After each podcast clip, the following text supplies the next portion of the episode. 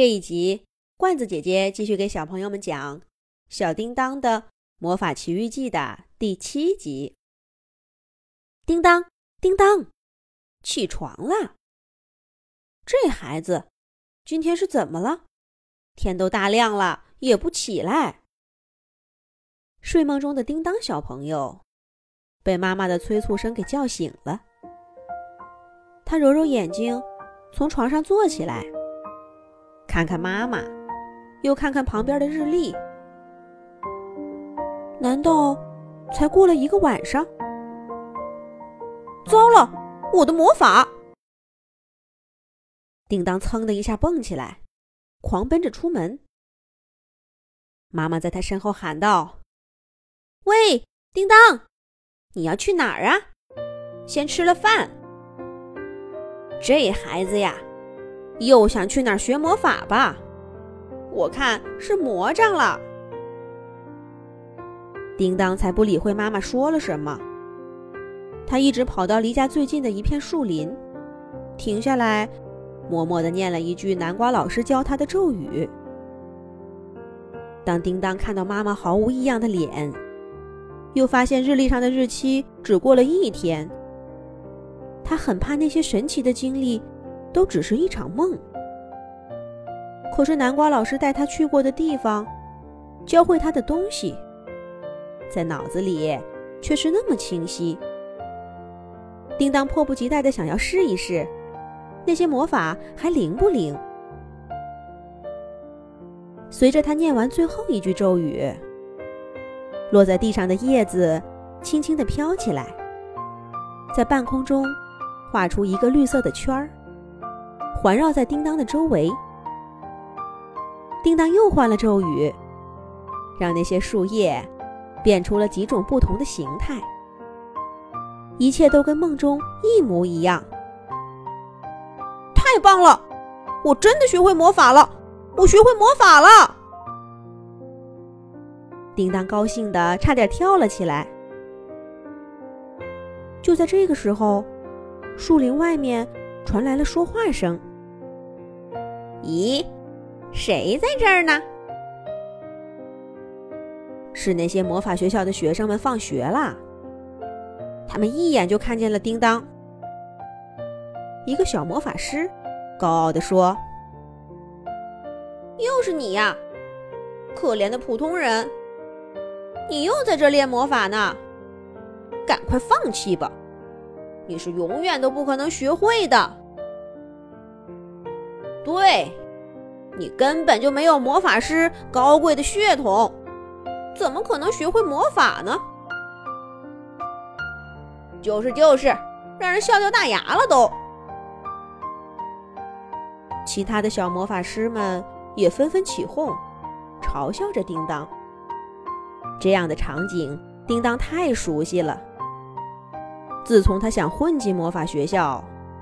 几乎每次遇到这样的小魔法师，都会发生。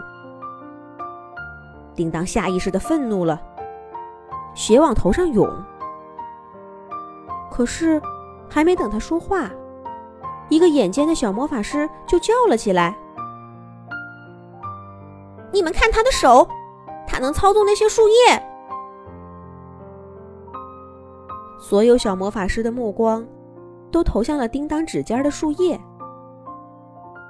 在叮当魔法的驱动下，那些树叶排成螺旋形，在他手掌周围转动。你，你是怎么学会魔法的？一位小魔法师惊恐的说道。这颠覆了他们的认知。叮当抬起手，任由那些树叶环绕在自己的四周，骄傲的说。我为什么学不会魔法呢？收起你们那些偏见吧。不是只有魔法师的孩子才能学会魔法的。哼，你不过是就会些操纵树叶的小把戏，算什么魔法？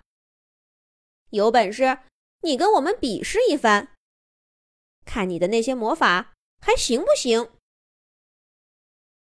最开始嘲笑叮当的小魔法师大声说道：“看得出他在这群小伙伴们当中很有号召力。他的话立刻迎来了一片应和声：“比就比，谁怕谁？”叮当不甘示弱的回应道。小魔法师们没想到叮当敢来应战，立刻拿出魔法棒，摆出了阵势。他操纵的是火系魔法，很快就抛出一个大火球。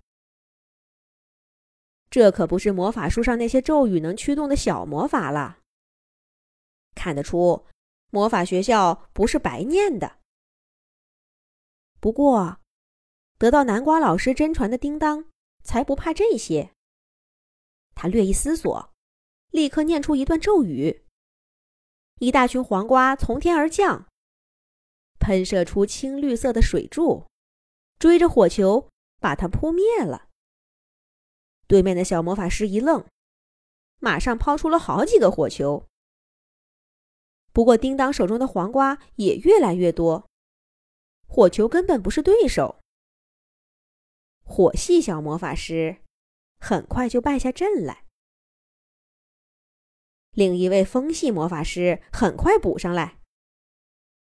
不过，他驱动的旋风也被叮当召唤的胡杨林给拦住，毫无用武之地了。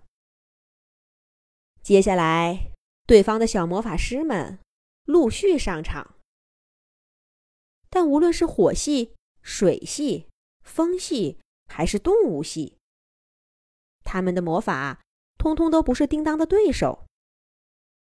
随着叮当赢了一场又一场比赛。小魔法师们看向他的眼神也发生了变化。接下来又会发生些什么事儿呢？下一集讲。